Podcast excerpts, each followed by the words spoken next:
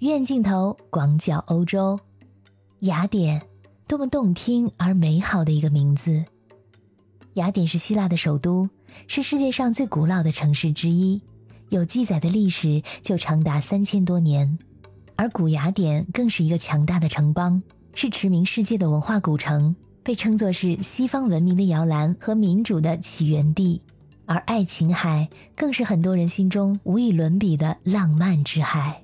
希腊这个本该骄傲和美好的一个国家，在最近的十几年来，却一直和破产、负债、违约等等负面词汇联系在一起。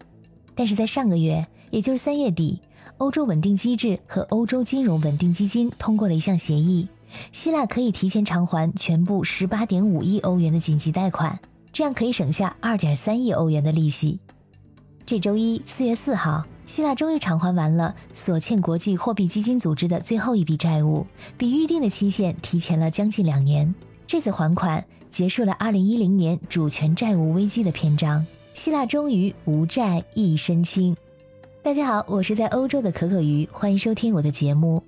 让我们把镜头移回到2001年，那时候希腊刚刚进入欧元区。当时想进入欧元区，两个硬性指标，第一个是预算赤字不能超过国内生产总值的百分之三，第二个是负债率要低于国内生产总值的百分之六十。其实当时的希腊并不符合这两个条件，但是美国投资银行高盛为希腊设计出一套货币掉期交易的方式，为希腊政府掩饰了一笔高达十亿欧元的公共债务，从而使希腊在账面上符合了欧元区成员国的标准。所以可以说啊，希腊是以一种不光彩的方式进入了欧元区，而高盛共拿到了高达三亿欧元的佣金。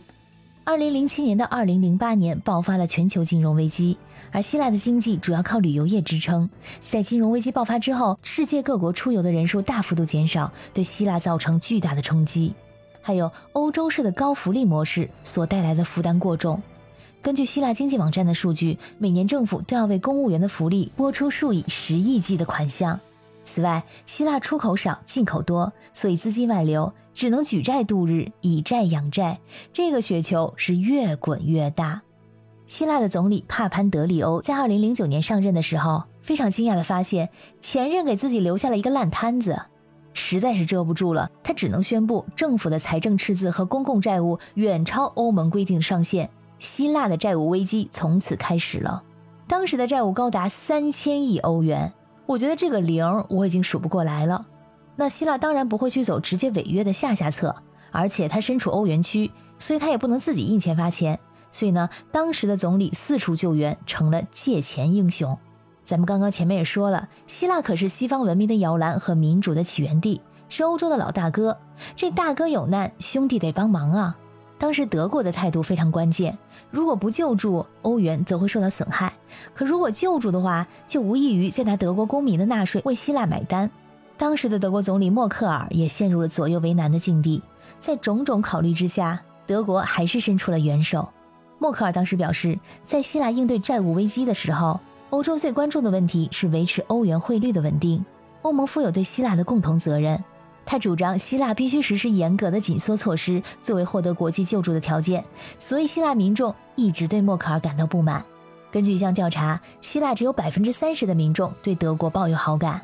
其实当时不只是希腊一个国家的问题，这把火也烧到了爱尔兰、葡萄牙、西班牙等国，引发了世界金融市场的震动。在二零一零年到二零一八年，经过艰难的谈判，希腊从以欧洲央行、欧盟。国际货币基金组织三驾马车为首的国际债权人处获得了三轮约合三千两百三十亿欧元的援助资金。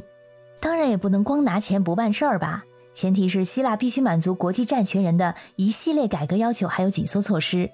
比如说国有资产私有化、裁减公务人员、削减公共福利、提高税收等等。之前的希腊那可是有各种奇葩补贴和奖金。比如说，已经去世的公务员的未婚或者已婚的女儿都可以继续领取父母的退休金。如果你会使用电脑、会说外语、能准时上班，你都有奖金可以拿。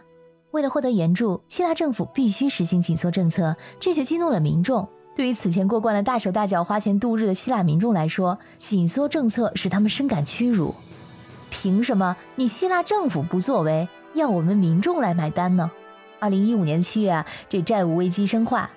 我记得当时那是铺天盖地的报道，很多希腊人排长队到银行取钱，不少人在银行门口为了谁先进门发生争执。而我正好是在那段时间，二零一五年的六月去了希腊旅游，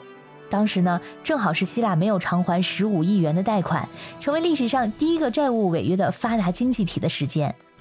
当时走在希腊的大街上，就感觉啊，所有的人都像在度假一样，懒洋洋的，